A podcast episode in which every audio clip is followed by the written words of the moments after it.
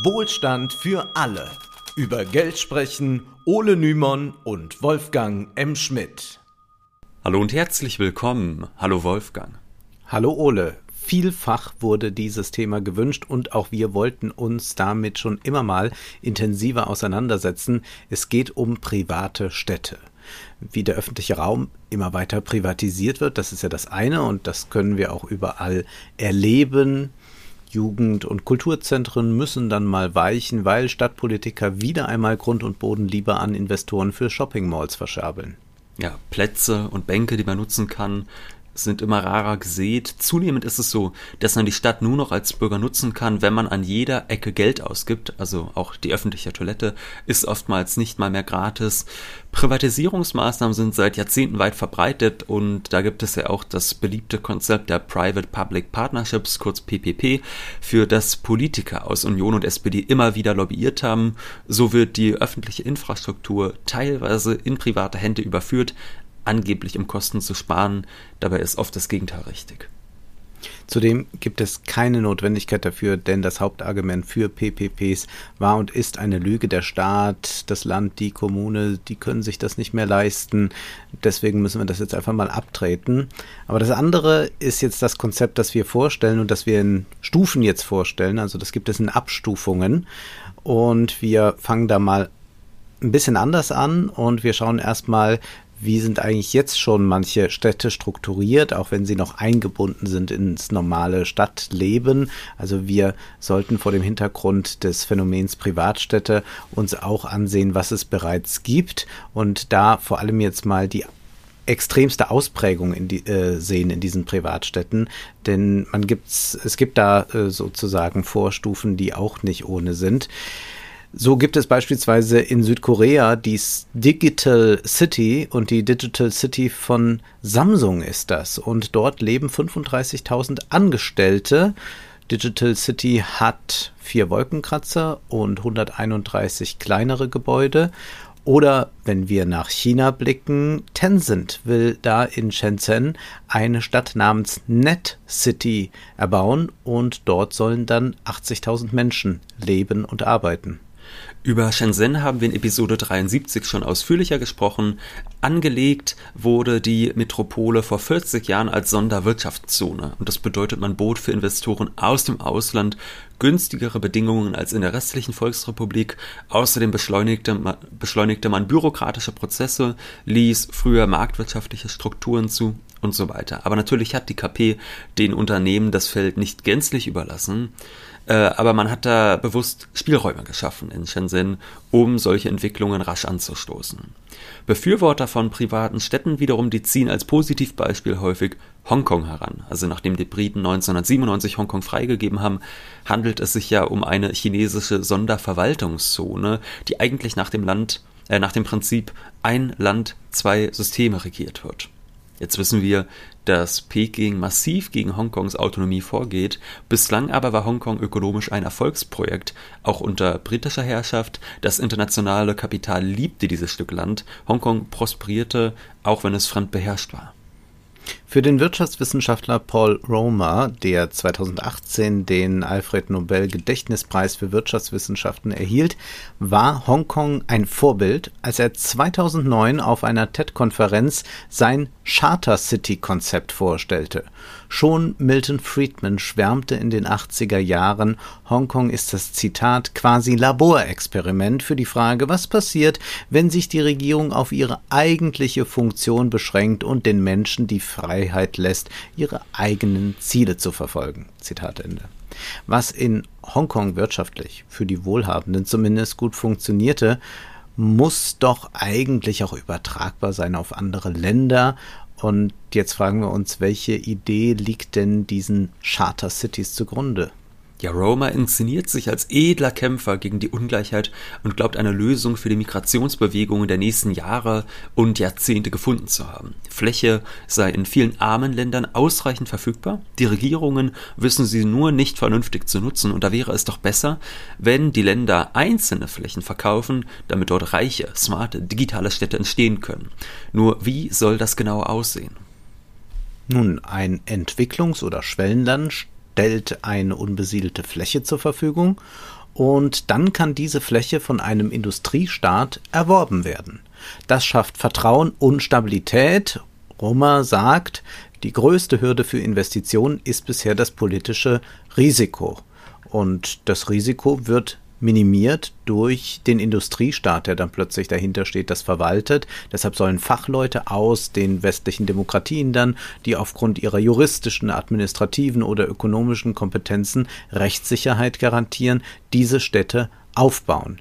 Man kann das natürlich nicht nur auf Demokratien beziehen, sondern auch auf China und schauen, wie man da vielleicht solche Projekte in Afrika anstrebt. Die armen Länder verzichten also auf ein Stück Land bzw. geben Souveränität ab und übertragen sie auf einen anderen Staat und auf deren eingesetzte Technokraten.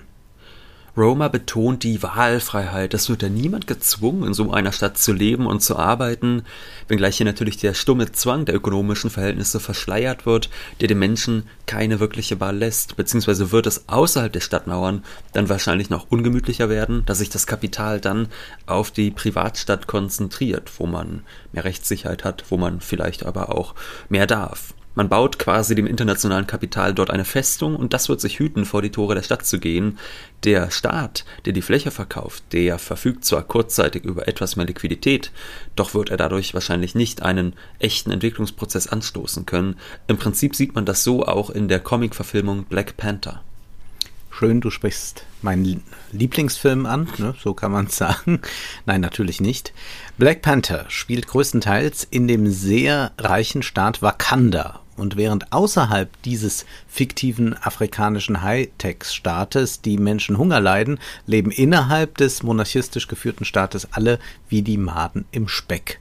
Es ist typisch für Marvel, dass Wakanda nicht demokratisch regiert wird, sondern es da eine Herrscherfamilie gibt, wie ja auch der Kapitalismus Dynastien hervorbringt, deren Regentschaft dadurch zementiert wird, dass es weder eine angemessene Vermögensteuer noch eine Erbschaftssteuer gibt.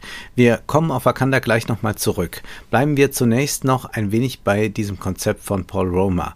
Mindestens 1000 Quadratkilometer soll die Fläche für so eine Charter City groß sein. Und in dem Konzept heißt es, Zitat, Charterstädte bieten eine wirklich globale Win-Win-Lösung. Diese Städte bekämpfen die weltweite Armut, indem sie den Menschen die Möglichkeit bieten, der prekären und schädlichen Subsistenzwirtschaft oder gefährlichen städtischen Slums zu entkommen. Charterstädte ermöglichen es den Menschen, an einen Ort mit Regeln zu ziehen, die Sicherheit, wirtschaftliche Chancen und eine bessere Lebensqualität bieten. Charterstädte bieten den Verantwortlichen auch mehr Möglichkeiten zur Verbesserung der Regierungsführung und den Investoren mehr Möglichkeiten zur Finanzierung von sozial nützlichen Infrastrukturprojekten. Alles, was man braucht, um eine Charterstadt zu gründen, ist ein unbesetztes Stück Land und eine Charter. Die Idee also, indem wir arme Länder und deren Bürger ihrer Souveränität berauben, also durch unser Geld enteignen, können wir die Ungleichheit besiegen, denn plötzlich gibt es ja Chancen für alle. Zugleich wird auf Selektion gesetzt, denn selbstverständlich stehen solche Stadtprojekte keineswegs allen offen. Roma exemplifiziert auch konkret, wie ein solcher Deal zwischen zwei Ländern aussehen könnte.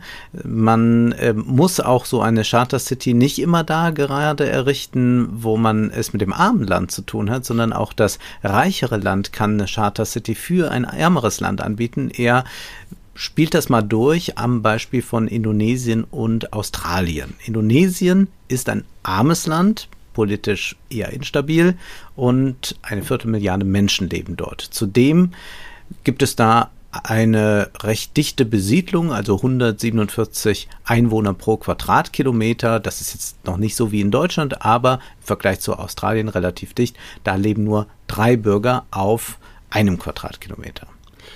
Das ist jetzt gar nicht der entscheidende Punkt, also die Bevölkerungsdichte für die Attraktivität von Australien für viele Indonesier, die gerne auswandern würden. Australien verspricht natürlich vor allem mehr berufliche Chancen, auch mehr Stabilität und deshalb schlägt Roma vor, dass Australien eine gewisse Fläche Indonesien zur Nutzung zur Verfügung stellt. Und Roma erklärt, ein vom australischen Premierminister ernannter Beamter würde australisches Recht anwenden und australische Institutionen verwalten mit einigen Änderungen, die in Absprache mit der indonesischen Regierung vereinbart wurden.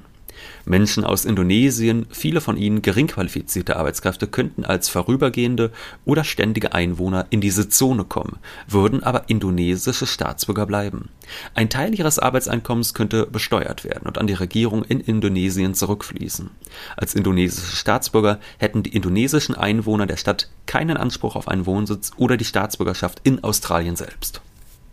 Man glaubt, solch einen Urbanisierungsdrang, den es ohnehin in der indonesischen Bevölkerung gibt, dann beschleunigen zu können. Wer will, kann in der Stadt leben. Gleichzeitig könnten so kostbare Wälder Indonesiens geschützt werden. Indonesien könne so nach und nach mehr Fläche als Naturschutzgebiet ausweisen, ohne ökonomische Verluste zu haben. Und einen Teil der frei gewordenen Fläche könnte Indonesien selbst wiederum im Ausland als Charterstadt anbieten und so weitere Gewinne einfahren. Äh, wir merken, hier wird die Welt vorgestellt als ein Schachbrett, auf dem man einfach nur die Figuren, sprich die Bürger, Bürger ein bisschen hin und her verschieben kann und dann wird das allen recht sein. Man kann natürlich sagen, dass durch die Charter Cities etwas besonders transparent wird und auch nochmal verstärkt wird, was ohnehin vorhanden ist, und zwar die Ungleichheit durch Staatsbürgerschaft. Also es gibt ja heute auch schon so Citizenship by Investment Programme. Blicken wir zum Beispiel nach Spanien, da kann man für den Kauf einer Immobilie im Wert von 500.000 Euro zunächst ein Bleiberecht erhalten und dann auch nach fünf Jahren beantragen, spanischer Staatsbürger zu werden. Alternativ kann man für zwei Millionen Euro spanische Staatsanleihen erwerben oder eine Million auf ein Bankkonto einzahlen, um die Staatsbürgerrechte zu erhalten. Es gibt dann auch wiederum Unternehmen, die diese Staatsbürgerschaften im Auftrag des Staates zu verkaufen und da kostet so ein Pass dann einfach mal 50 bis 70.000 Euro. Wir müssen das Thema Staatsbürgerschaft nochmal in einer eigenen Folge behandeln. Es ist jedenfalls ein riesen, Riesenmarkt. Portugal, Spanien, einige andere Länder versuchen sich dadurch dann zu sanieren, denn die EU ist selbstverständlich attraktiv. Äh, sehr viele Russen und Chinesen machen von diesen Modellen Gebrauch. Roma jedenfalls wollte seine Idee auch möglichst schnell in die Tat umsetzen und es gab eine günstige Gelegenheit dafür in Lateinamerika. In Honduras lebt die Hälfte der Bevölkerung in extremer Armut. Jeden Tag werden durchschnittlich zehn Menschen ermordet. Die Aufklärungsquote ist verschwindend gering. Und diese Regierung ist eigentlich in einer Dauerkrise und sie öffnet sich aber immer, immer mehr den neoliberalen Versprechungen oder sie glaubt nach wie vor daran, dass wenn sie sich da nur genug öffnet, sie aus diesem Elend herauskommt. Das geht seit den 70er Jahren so. Da begann das Land schon Sonderwirtschaftszonen einzurichten. 1998 erklärte man das gesamte Land für Exportfirmen zu einer Sonderwirtschaftszone. 2010 ging man dann aber noch einen erheblichen Schritt weiter. Der damalige honduranische Präsident Lobo und sein Stabschef Sanchez zogen Roma zu Rate. Und ins Leben gerufen wurde CD, das steht für Zona de Empleo y Desarrollo Económico. Das heißt also äh, Zone für Anstellung und wirtschaftliche Entwicklung. Nicht die honduranische Regierung ist dann für eine solche Stadt verantwortlich, vielmehr wird die Macht übergeben. Also Roma zog sich dann auch bald aus dem Projekt zurück, Wahrscheinlich sah auch er, dass seine Modelle und die Wirklichkeit dann doch zwei verschiedene Paar Schuhe sind. Umgesetzt werden soll das Projekt nun, wie Carsten Lenz und Nicole Ruchlack es in einem Artikel für Amerika 21 nennen, von der Libertären Internationalen. Lenz und Ruchlack schreiben, die Libertäre Internationale, Zitat, ist nun an Bord. In Gestalt von hauptsächlich ausländischen, vornehmlich US-amerikanischen, einflussreichen Vertretern radikal-liberaler Ideen. Darunter sind vier ehemalige, äh, vier ehemalige Mitarbeiter der Reagan-Regierung, die Präsidentin des Wiener Hayek-Instituts und drei Angehörige des Cato-Instituts, das sich auf die Prinzipien begrenzte Regierung, freie Märkte, individuelle Freiheit und Frieden beruft. Und weiter heißt es, die politische Ausrichtung dieses Gremiums lässt sich durch die markigen Worte von Grover Norquist charakterisieren. Ich will die Regierung nicht abschaffen, ich möchte sie bloß so klein machen, dass ich sie ins Badezimmer schleifen und in der Badewanne ertränken kann. Ja, die Umsetzung sieht dann wie folgt aus. Die Mitglieder dieses kleinen Gremiums werden von der honduranischen Regierung ernannt. Allerdings ist das nicht eine wirklich freie Wahl, äh, denn es ist so, dass dieses Gremium selbst dann die Auswahl trifft für die, die da zur Wahl stehen. Zedestädte erhalten eine eigene Polizei, also äh, Honduras darf dann nicht mehr selbst eingreifen. Errichtet wird ein solches Projekt angeblich dann nur in unbesiedelten Teilen des Landes. Die gibt es aber eigentlich gar nicht, beziehungsweise da, wo es die gibt, ist es nicht attraktiv. Das stimmt nicht. De facto werden dafür Einwohner vertrieben und enteignet. Ein neues Investorengesetz besagt dann auch, dass eine Gemeinde jederzeit enteignet werden kann, wenn sie im Investitionsentwicklungsgebiet liegt. Ja, und so geschieht es zum Beispiel in Prospera auf der Insel Roatan. Die Einwohner protestieren dagegen, bislang aber erfolglos. Und in der Charterstadt Prospera soll es nur 10% Unternehmenssteuern geben. Verwaltet wird das Projekt von dem privaten Unternehmen Honduras Prospera Inc., welche von Pronomos Capital finanziert wird. Und jetzt stellt sich natürlich die Frage, gut, wer steht denn jetzt hinter Pronomos Capital? Und da finden wir tatsächlich zwei prominente Namen. Und zwar wurde das Unternehmen von Patrick Friedman gegründet. Das ist ein Enkel von unserem guten Freund Milton Friedman. Ach. Und der libertäre Trump-Unterstützer Peter Thiel gehörte zu den Investoren in Pronomos ebenso. Tja, auf Amerika 21 fasst Armin Rotemann es wie folgt zusammen. Während also die nordamerikanische Wirtschaft massiv profitierte, stellten sich für die honduranische Wirtschaft so gut wie keine kurz- oder langfristig positiven Effekte ein, mit Ausnahme von temporären und im Übrigen schlecht bezahlten Arbeitsplätzen. Selbst der honduranische Staatshaushalt verzeichnete nur eingeschränkt zusätzliche Einnahmen, da die Konzessionsunternehmen weitgehende Steuerprivilegien genossen und Gewinne abgabenfrei ins Ausland transferieren konnten. Das heißt, von dieser versprochenen Win-Win-Lösung kann nun wahrlich nicht die Rede sein. Charter Cities scheinen vor allem eine gute Möglichkeit zu sein, um Regierungen über den Tisch zu ziehen. Wir sollten noch ein Wort zu Patrick Friedman verlieren, denn er möchte auch schwimmende Inselstaaten realisieren. In einem Klar. Interview sagte er, wenn jemand auf eine Stadt keine Lust mehr hat, schwimmt er einfach zu einer anderen und schließt sich dieser an fragt man sich auch, wie geht das, wenn da so Städte vielleicht ein paar hundert Kilometer voneinander weg sind? Da schwimmt man einfach mal rüber. Gut. Große, große Kreuzfahrtschiffe halt. Ach so, ja, das kann sich ja, ja jeder leisten. Städte könnten sich frei entscheiden, welchem Land sie sich anschließen wollen und so weiter. An Land ist das nicht möglich. Kein Land der EU zum Beispiel kann einfach wegschwimmen und sich einem anderen Bündnis anschließen. Es ist vielleicht nicht ganz billig, aufs Meer zu ziehen, es ist aber auf jeden Fall besser, als an Land zu leben. Es gibt ja auch dieses, äh, diesen schönen Spruch, kein Mensch ist eine Insel. Und Patrick Friedman sagt doch, jetzt wird ja. der Mensch zur Insel. Ja, das ist auch etwas, was wir nicht nur bei Friedman finden, sondern generell ist das eine rechtslibertäre Denkweise, die schon erstaunlich weit jetzt so verbreitet ist. Also zum Beispiel auch im Silicon Valley. 2013 sagte der Google-Mitgründer Larry Page Folgendes. Es gibt eine Menge Dinge, die wir gerne machen würden, aber leider nicht tun können, weil sie illegal sind. Wir sollten ein paar Orte haben, wo wir sicher sind, wo wir neue Dinge ausprobieren und herausfinden können, welche Auswirkungen sie auf die Gesellschaft haben. Also man muss sich das jetzt mal so für äh, das Persönliche auch erstmal so vorstellen, dass man jetzt sagt, ja, ich kann halt manche Dinge so in Deutschland nicht machen. Blöde, ja. dass es da so, so, so gewisse Verbote gibt, was dann nicht geht. Also da wäre doch schön, wenn, wenn, wenn man da einfach mal so rechtsfreie Räume schafft. Und genau das wird hier ja propagiert, also umgangen werden soll, das herrschende Recht. Es geht nicht darum, und das haben wir ja auch schon alles äh, verhandelt, die Rechtsprechung so zu beeinflussen. Katharina Pisto hat das in ihrem Buch Der Code des Kapitals analysiert, dass Unternehmen hauptsächlich profitieren, sondern hier sollen dann rechtsfreie Räume geschaffen werden, auf die man auch keinen Zugriff mehr hat, also kein Staat mehr, keine Demokratie mehr. Im Prinzip ein Guantanamo, das dann von Unternehmen betrieben werden kann, je nach ihrem Gusto. Vielleicht kann man da ungestört dann auch noch ein paar Menschenexperimente durchführen, die Staaten sonst verbieten könnten. Ja, da sieht man eigentlich sehr schön, wo das ganz, so, ganz konsequent hinführt, wenn man sagt, man will überhaupt keine Normativität mehr. Ne? Also weil mhm. es ja viele Liberale gibt, die einfach sagen, Moral ist unerträglich. Ja, anderen Menschen die eigenen moralischen Vorstellungen aufzuschwatzen, ist das allerletzte, das soll man nicht dürfen. Zum Beispiel könnte man ja auch sagen, ja, was ist denn gegen Kinderarbeit eigentlich zu sagen? Die verdienen sich ein bisschen Taschengeld dazu. Äh, wenn die das lieber machen wollen, als in die Schule zu gehen, ist doch prima. Was soll das denn, dass man da so eine doofe Moral erfindet, dass man das nicht nicht darf. Und bei uns dürfen jetzt alle machen, was sie wollen, ohne explizit von irgendwem gezwungen zu werden.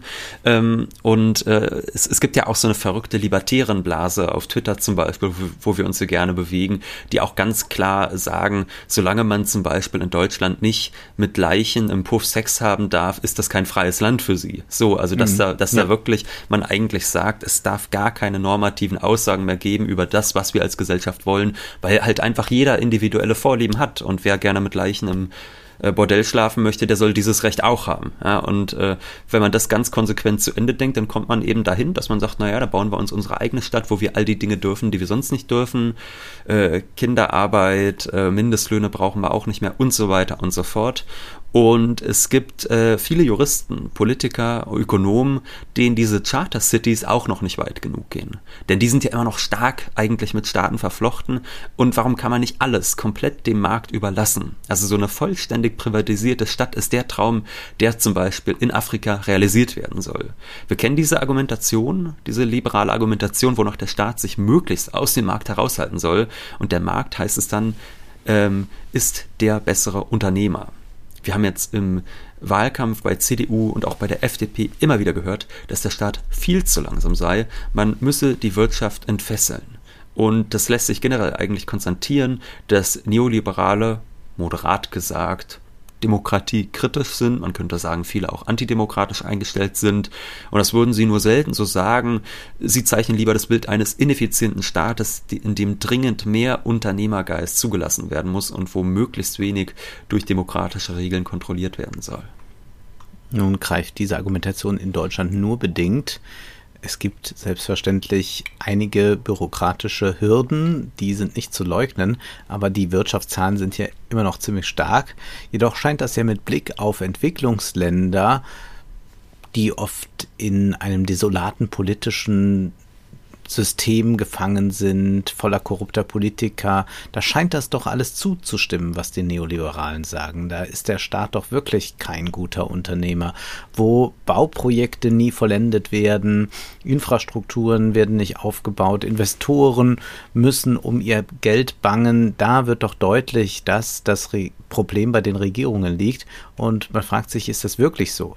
Schließlich erleben wir, wie westliche Konzerne genau diese Instabilität für sich zu nutzen wissen, ja sie sogar noch fördern, um da dann zum Beispiel günstig produzieren zu lassen oder um da günstig an Ressourcen zu kommen.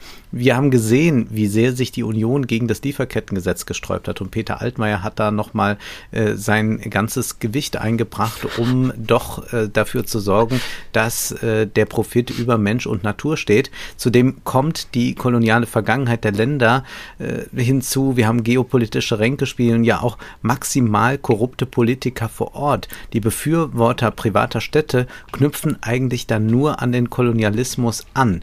Die Bevölkerung soll enteignet werden, um internationale Konzerne und Investoren zu bereichern. Und wer es sich von den Einheimischen dann leisten kann, der darf dann vielleicht auch noch in diesem neu errichteten Disneyland leben bei YouTube habe ich tatsächlich einen Bericht gesehen über so private Städte und da sagte dann eine Frau begeistert in die Kamera, Disneyland is a private city, als sei das ein Argument für dieses Konzept. Ja, da kommen die Kinder hin, verblöden mhm. komplett und ja. irgendwelche armen Schweine müssen noch im Mickey Maus äh, Kostüm rumlaufen. Das ist wirklich, wie wir uns so eine Stadt äh, vorstellen, eine ideale Stadt. Und damit kehren wir auch zurück nach Wakanda. Der US-amerikanische Rapper Aiken, kennen sicherlich viele aus meiner Generation noch äh, durch großartige Hits. Der hat einige Jahre seiner Kindheit nicht wirklich. Äh, Kennst du irgendeinen Hit von Aiken? Ich kannte den überhaupt der gar nicht. Der hatte doch mal dieses äh, I'm Feeling Like an Angel. Ne? Kennst du? Mhm. Nee, egal. Äh, war auch nicht so doll. Ja, und der hat einige Jahre seiner Kindheit im Senegal verbracht und will nun, wie er sagt, zu seinen Wurzeln zurück. Also anscheinend verwechselt er sich auch mit dem Baum. Jedenfalls möchte er 100 Kilometer südlich von Dakar eine private Stadt errichten und die heißt dann sinnvollerweise auch Aiken City überhaupt nicht größenwahnsinnig oder peinlich oder so. Und 2020 erhielt er die Freigabe für den Bau. Und wir können schon mal sagen, Frank Thelen, ja, sollte der auch noch afrikanische Wurzeln verspüren, könnte der äh, auch eigentlich nach Aiken City ziehen, wenn ihm die Ampelkoalition zu sozialistisch wird. denn in Aiken City soll das Flugtaxi ein wichtiges Fortbewegungsmittel werden. Ja, da können mhm. wir schon mal gespannt sein. Wahrscheinlich eine Stadt, die nur durchs Bitcoin-Minen ihre gesamte materielle Reproduktion aufrechterhält. Aber gut, Aiken sagt, er will Afrika was zurückgeben. Das ist eine Stadt für alle Afrikaner auf der Welt, die zu ihren, wie er sagt, afrikanischen Wurzeln zurückkehren wollen.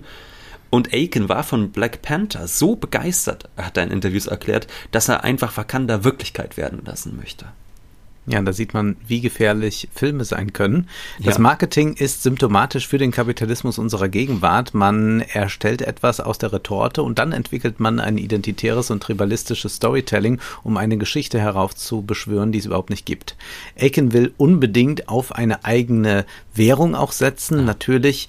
Ja. Und wie heißt diese Währung? Das wird der Aiken Coin, denn man ist selbstverständlich Krypto-Fan. 2029 soll Aiken City bereits vollständig fertig sein und weitere Privatstädte sind in Planung. Doch schon jetzt ist klar, dass sich dadurch für Afrika wirtschaftlich nichts verbessern wird. Afrikanische Länder exportieren weiterhin wichtige Rohstoffe, aber verarbeiten sie nicht. Sie importieren deshalb Güter aus dem Westen und aus China, deshalb eine hohe Abhängigkeit und nun wird der Boden zum Spekulationsobjekt. Ob und wie viele Städte dabei dann auch wirklich entstehen, ist sehr fraglich. Aber im Exit-Kapitalismus, das wissen wir, erstmal zweitrangig. Allein das Versprechen auf sehr viele Wakandas wird dafür sorgen, dass viel Geld in Umlauf gebracht wird und viel investiert wird. Blicken wir nochmal auf das ideologische Fundament, auf dem diese Städte errichtet werden sollen. Dem libertären Juristen und Unternehmer Titus Gebel kann man zumindest zugutehalten, dass er nicht verschleiert, worum es eigentlich geht. Sein Buch Freie Privatstädte, mehr Wettbewerb im wichtigsten Markt der Welt ist in gewisser Weise sehr ehrlich. Wir sparen das uns jetzt mal auf all die rechten und flüchtlingsfeindlichen Narrative und auch Wortfelder des Buches einzugehen, dass die FDP und die AfD auch vor allem, ähm, dass da viele solche Privatstädte toll finden, das sollte wahrscheinlich nicht verwundern. Gebel erklärte in seinem Buch, der Markt des Zusammenlebens ist nicht nur der wichtigste, sondern auch der größte aller Märkte. Staatliche Aktivitäten machen etwa 30 Prozent des weltweiten Bruttoinlandsproduktes aus, die Performance ist gleichwohl dürftig. Jetzt fragen wir uns, was ist damit gemeint mit Performance? Nun, da sagt er, das bilanziell größte Unternehmen auf diesem Markt, die Vereinigten Staaten von Amerika, macht pro Jahr Verluste in Höhe von etwa 800 Milliarden US-Dollar. Also hier wird die Angst vor den Schulden geschürt. Dabei wissen wir, dass nur weil der Staat diese Schulden aufnimmt, kann die Wirtschaft so gut sich entwickeln. Ohne die staatliche Infrastruktur, ohne Forschung, Subventionierung wäre das Silicon Valley auch heute noch ein ödes Tal. Aber Gabe bleibt davon unbeirrt, schreibt, Manche Marktteilnehmer etwa Schweden und Deutschland ziehen bewusst unqualifizierte, alimentierungsbedürftige Neukunden an und vertreiben dadurch die zahlungskräftige Stammkundschaft. Also hier wird auch noch mal so ein bisschen äh, aufgegriffen äh, der AfD-Sprech, ja, alimentierte Messermänner oder so hieß das ja äh, damals. Hier wird die mehr erzählt, dass die Flüchtlinge, die Deutschland aufgenommen hat, Deutschland so viel kosten. Dabei können wir sagen, nein, volkswirtschaftlich war das sehr sinnvoll. Es hat Geld gebracht und unser Problem ist eher, dass wir zu wenig Migration haben. Ja, aber jetzt wird's noch bunter, Wolfgang. Einige Wettbewerber damit meint er Iran und Nordkorea, töten gar ihre eigenen Kunden für, damit meint er Bürger, für Verhaltensweisen, die anderswo nicht einmal als strafwürdig gelten. Jeder einigermaßen befähigte Unternehmer sollte das besser hinbekommen. Ja, das ist einfach so ein Problem, dass die das nicht besser hinbekommen in Nordkorea. Ne? Also das gut, muss man glaube ich nicht viel zu sagen. Also der überträgt dieses Marktparadigma, ja, es ist ja so irre, überträgt das Marktparadigma völlig auf das Politische und erklärt, dass er entpolitisierte Städte will. Das mit Argument äh, oder dieses Argument mit Iran und Nordkorea könnte man natürlich auch umkehren. Ja, warum behindert denn der Wettbewerber Deutschland Kinderarbeit und Menschenhandel? Auch das könnten ja lukrative Märkte sein. Ja, es ist so verrückt, wenn man das liest. Man könnte eigentlich immer nur die Sätze vorlesen und müsste gar nichts mehr dazu sagen, weil das hm. so, wenn man noch halbwegs bei Verstand ist, für sich spricht. Gebel sehnt sich nach privaten Städten, die wie gewöhnliche Produkte laufend verbessert werden. Er sagt ja auch in so einem Interview, Smartphones werden ja auch immer besser. Ja, immer effektiver, ja. immer toller. Warum Städte eigentlich nicht? Ja, hm. Gedacht wird hier der Wettbewerb als Entdeckungsverfahren, so zitiert er das, und das ist natürlich Hayek. In privaten Städten ist alles vom Krankenhaus über die Schule, über die Müllabfuhr bis hin zu allem, was man sich überhaupt vorstellen kann im gesellschaftlichen Leben, vollständig privatisiert. Es gibt auch einen Wettbewerb der Währungen. Auch das ist wieder Hayek. Jeder Unternehmer soll frei entscheiden, welche Währung er annimmt. Auch ungelernte Kräfte werden Verwendung finden, schwärmt Gebel, denn natürlich gibt es hier keinen Mindestlohn. Übrigens ist auch das Thema Klimawandel ja, es wird so auch angeschnitten, aber auf sehr eigene Weise, sage ich mal, verhandelt. Äh, sehr schön das Versprechen. Also wer jetzt noch nicht überzeugt ist von den Privatstädten, jetzt kommt für mich das Argument. In einer Privatstadt wird es wieder wie früher Glühbirnen geben. Verspricht er. Ja. Also dann nichts wie hin, sagt man sich doch da. Gute alte Ge Zeit hier, diese ganzen ja. LED-Dinger, die ja auch prima funktionieren. Das, das, das ist so eine Einschränkung ja. meiner Freiheit, so eine radikale, dass es nicht mehr die alten ja. ollen Glühbirnen sind. Also da müssen wir wirklich weg von diesem diktatorischen Regime, Wolfgang. Das ist ein guter Punkt, denn wie sieht das eigentlich dann politisch aus in einer solchen Stadt? Da schreibt Gebel, politischer Aktivismus, Missionierungseifer, Verteilungskämpfe und das Aufwiegeln gesellschaftlicher Gruppen gegeneinander sind praktisch verschwunden. Die Vertragsbürger respektieren gegenseitig ihre unterschiedlichen Anschauungen und Einschätzungen ja, man muss sich das mal wirklich vor Augen halten, wie verrückt das ist. Ja klar, Verteilungskämpfe sind verschwunden. In einer Privatstadt ohne Mindestlohn da werden die Verteilungskämpfe einfach verschwunden sein. Da werden die Leute, die für wenig Geld da ausgebeutet werden, natürlich überhaupt nicht auf die Idee kommen, politischen Aktivismus zu betreiben oder irgendwie Leute zu missionieren für ihre Zwecke. Nein, da werden alle ganz friedlich und nett miteinander tauschen. Und wenn doch jemand so böse sein sollte, na, dann wird er natürlich vor die Tore der Stadt gesetzt. Also es ist wirklich brillant.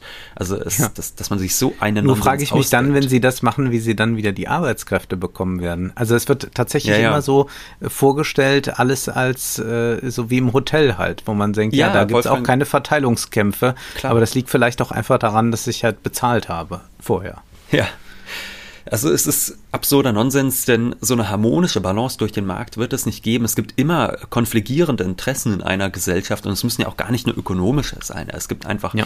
äh, es gibt äh, Interessenkonflikte, meinetwegen zwischen den Geschlechtern, zwischen äh, Religionsgemeinschaften, kulturellen Gruppen und so weiter. Da kommt es immer wieder zu Problemen, die ja. ja, die politische Probleme sind, wo Menschen mit verschiedenen Überzeugungen und Interessen aufeinandertreffen und um ihre Rechte, Vorrechte, wie auch immer, kämpfen. Von daher ist so ein entpolitisierter Raum eine absolute Illusion und es ist sehr, sehr lustig, dass Gebel die Privatstadt mit einem Kreuzfahrtschiff, Kreuzfahrtschiff vergleicht, denn dort unterzeichnen ja auch alle Passagiere, dass sie sich an den Vertrag halten, der ihnen vom Reiseveranstalter vorgelegt wird. Aber Bürgerrechte sind halt ein bisschen mehr als Passagierrechte. Und Wolfgang, wie soll denn dieser Vertrag zwischen Bürger bzw. Kunden und der Privatstadt aussehen? Pass auf, die freie Privatstadt wird von einer Betreibergesellschaft als gewinnorientiertes Unternehmen geführt. Gegen einen festgelegten finanziellen Beitrag gewährleistet sie den Bewohnern Schutz von Leben, Freiheit und Eigentum.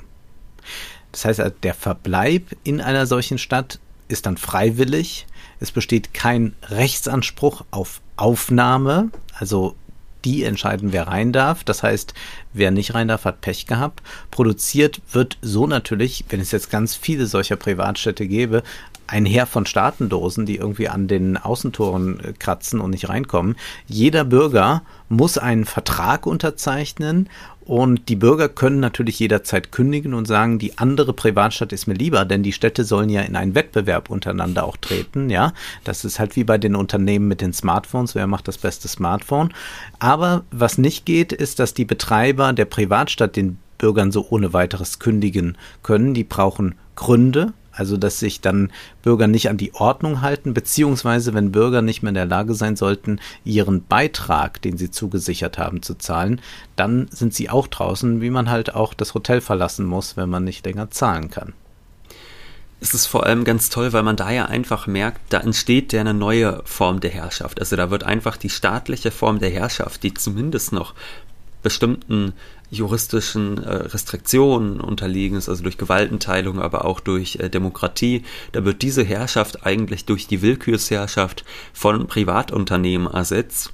Und das Schlimmste sicherlich für so einen Herrn Gebel ist dann, dass man ja in Wahrheit auch da weiß, dass am Ende der Staat als konstituierende Macht dahinter steht. Denn zumindest muss ja einmal der Punkt kommen, wo ein Staat sagt, okay, wir geben jetzt unsere Macht über diesen Flecken Erde ab. Ja an den, der uns so und so viel bezahlt und wir greifen dann auch danach dort nicht mehr ein. Das heißt, es wird immer durch staatliche Macht erst einmal konstituiert werden, damit wir dann dort so eine Willkürherrschaft haben. Das ist auch eigentlich nur eine neue Form von ursprünglicher Akkumulation, nur halt sehr konsequent zu Ende gedacht. Mhm. Wie werden denn nun die Interessenkonflikte gelöst, wenn private Städte doch so entpolitisierte Orte sind, wo ja alle einfach freiwillig immer miteinander interagieren?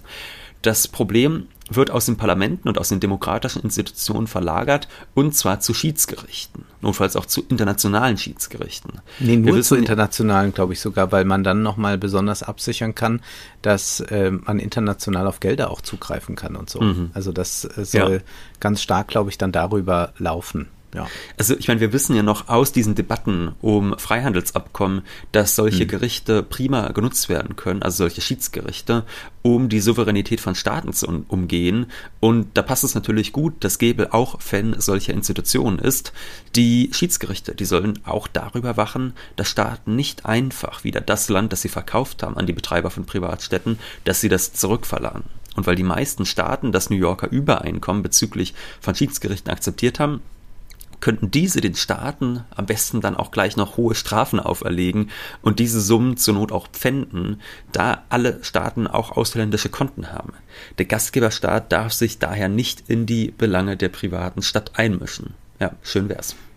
Nun könnten wir natürlich noch tausend Beispiele anführen, wie krude diese libertäre Ideologie ist.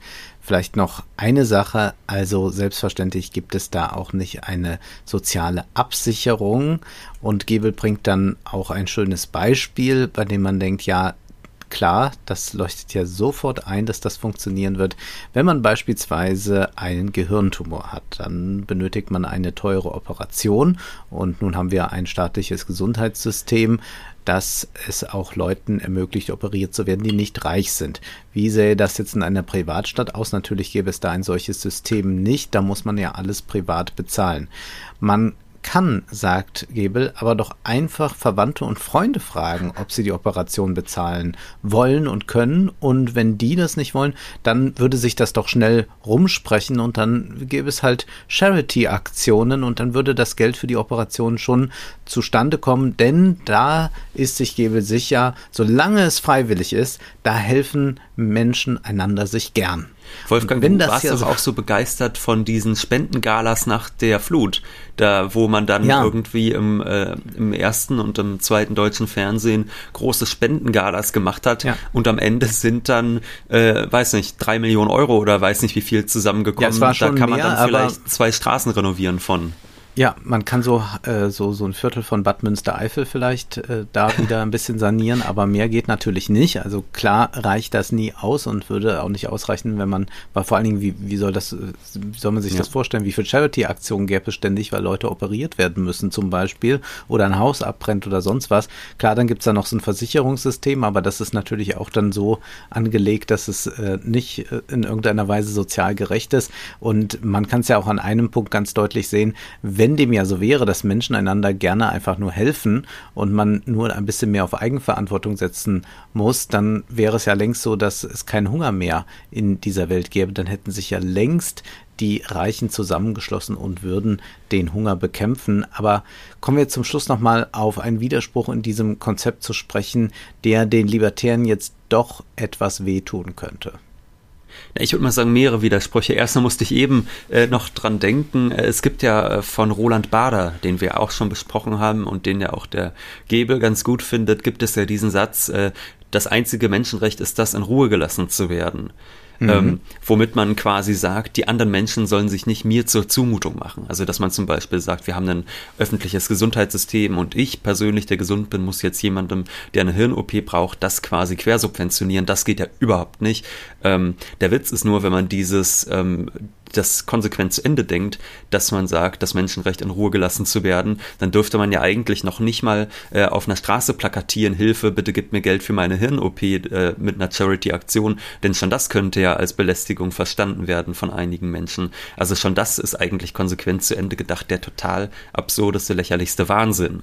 Und ja, und es ist ja auch eine äh, Aufdringlichkeit, ja. die tatsächlich äh, damit verbunden ist, wenn du permanent interagieren musst, um ja. irgendwas zu tun, sondern gerade das ist ja äh, der Vorteil, Urteil und äh, die Frage ist ja auch, äh, inwiefern äh, so jemand glaubt, dass er nicht selbstständig mit dem, was er tut, irgendwie belästigt. Also das ist ja, ja. auch äh, interessant, dass man glaubt, dass man sich überhaupt so auf sich ganz immer zurückziehen kann und man pickt sich natürlich immer gerne dann so Beispiele raus, die so auf der Hand liegen. Also weiß ich nicht, äh, dann das macht ja auch Friedrich Merz zum Beispiel. Er hat ja auch dann in seinem äh, Buch, über das wir gesprochen haben, so deutlich mhm. gemacht, die Leute werden alle viel zu dick dick und die werden alle Diabetiker und die belasten, belasten unsere Krankenkassen so. Also erstmal gibt es natürlich ganz andere Formen der Diabetes noch, die gar nichts mit irgendwie vielem Essen oder so zu tun haben. Aber davon mal abgesehen, wird das dann so punktuell herausgegriffen und da sagt man dann, ah ja, da sind jetzt die Bösen, äh, mhm. äh, während man bei ganz vielen anderen Sachen nicht sehen kann, gut, da arbeitet jemand 15 Stunden, dass das nicht gesund fürs Herz vielleicht ist, kann man auch, äh, also wie will man das noch ja, aber auseinanderhalten? Wird nicht explizit ja? Das ist total das irre. Ist alles freiwillig, ja. Wolfgang. Ja. Und so kann man das natürlich zu Ende denken Nur dann würde ich auch sagen, dann kann ich auch sagen, äh, wenn mich jemand auf der Straße fragt, Entschuldigung, ähm, wie komme ich zur Stadtkirche, dann werde ich auch anfangen zu schreien, lassen Sie mich in Ruhe. Sie verletzen, verletzen werden, ja. mein Menschenrecht, ja. in Ruhe gelassen zu werden. Aber gut. Der Gebel räumt zumindest ein, dass es doch Interessenkonflikte geben könnte. Also vielleicht mhm. ist es gar nicht so, dass wenn ganz, ganz viele Menschen in so einer Stadt sind, die die ganze Zeit äh, freiwillig miteinander interagieren, dass es da nicht zu Reibung kommt äh, zum Beispiel auch, wenn ein Vertragsbürger eine stinkende Fabrik neben einem Wohnhaus errichten will, dann müsste man halt schauen, wie man Grundstücke entsprechend ausweist, damit das nicht möglich ist. Denn sonst könnten die beiden Vertragsbürger das ja von einem Schiedsgericht ausfechten, was aber ein langwieriger Prozess wäre. Da drohen viele Rechtsstreitigkeiten und das schreckt Unternehmen ab, sodass die Privatstadt vielleicht an Attraktivität verliert. Und man stelle sich einmal vor, für jeden Interessenkonflikt müsste man sich vor Gericht begeben oder bilaterale Sonderverträge aufsetzen. Was folgt daraus? Alles muss von den Betreibern der Stadt so gut geplant werden, dass es wenig Reibung gibt. Ja, wenn man das bei Gebel so liest, gelangt man von einer Planung zur nächsten und das muss auch noch organisiert werden.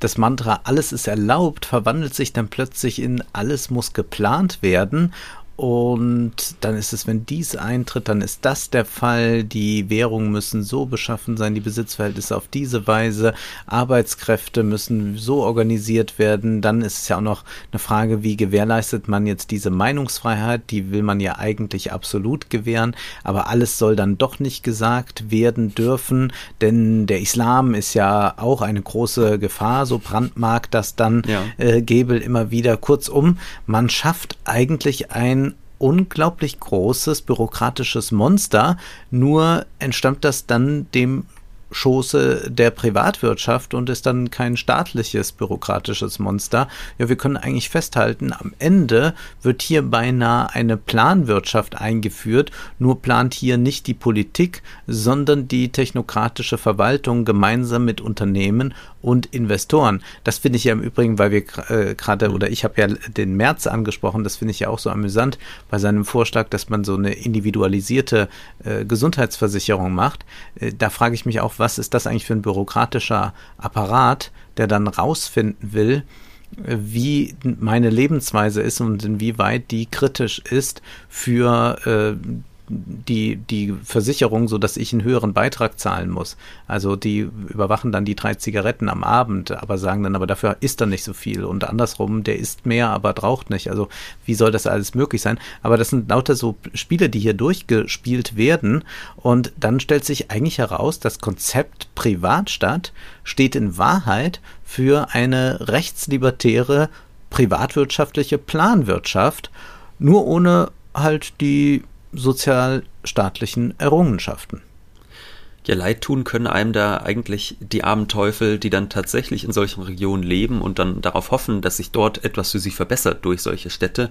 Ansonsten würde ich ja sagen, wäre es zum Totlachen. Ne? Also sich einfach vorzustellen, dass jetzt der Herr Gebel hier der ja äh, mit seinem Buch einen etwas beschränkten Eindruck hinterlässt. Äh, wenn der jetzt auf die Idee käme, mit den ganzen verrückten Bitcoin-Dudes und sonst was, ich meine, wir kennen ja diese Verrückten alle von Twitter, eine Stadt zu gründen und die würden dann mal dem Rest der Welt zeigen, wie toll das ist, wenn alle ohne irgendwelchen staatlichen Zwang zusammen äh, ganz, ganz freiwillig kooperieren und so. Ich glaube, da hätten wir alle echt viel zum Schenkelklopfen. Was wir an den Privatstädten aber auf jeden Fall sehen können, ist folgendes. Das Thema Boden wird global eines der wichtigsten wichtigsten des 21. Jahrhunderts sein. Das erkennt man auch an den Investments der Superreichen. Also Mark Zuckerberg hat vor ein paar Jahren 283 Hektar Land auf Kauai, die Insel gehört zur Inselgruppe Hawaii, gekauft. Und vor einer Weile kamen 243 Hektar nochmal hinzu. Man könnte sagen, eigentlich eine neue Form des Kolonialismus, äh, der aber dann nicht mehr von alten Ideologien geprägt ist und äh, die Unterwerfung und die Verdrängung der Bevölkerung rassistisch begründet. Es gilt einfach ganz neutral und freiheitlich das Recht desjenigen, der mehr Geld hat. Und Bill Gates übertrifft das wiederum um ein Vielfaches. Gates besitzt inzwischen 110.000 Hektar Ackerland. Das ist insgesamt eine Fläche, die so groß ist wie Hamburg und Bremen zusammen. Gerade gibt man sich ja sehr sensibel in kulturellen und politischen Institutionen, was den Kolonialismus anbelangt. Dabei wird aber gern übersehen, dass es längst neue Kolonialherren gibt, die aber, wenn es denn sein muss, auch noch mit der Diversity-Fahne wedeln. Diversity is good for innovation, twitterte Gates 2019. Ja, stimmt, aber eine neokoloniale Oligarchie sicherlich nicht und die ist auch nicht divers. Aber jetzt ist erst einmal Schluss für heute, denn Zeit ist Geld. Prosit. Das war Wohlstand für alle. Ihr könnt uns finanziell unterstützen über paypal.me-ole und Wolfgang oder über die in der Beschreibung angegebene Bankverbindung. Herzlichen Dank!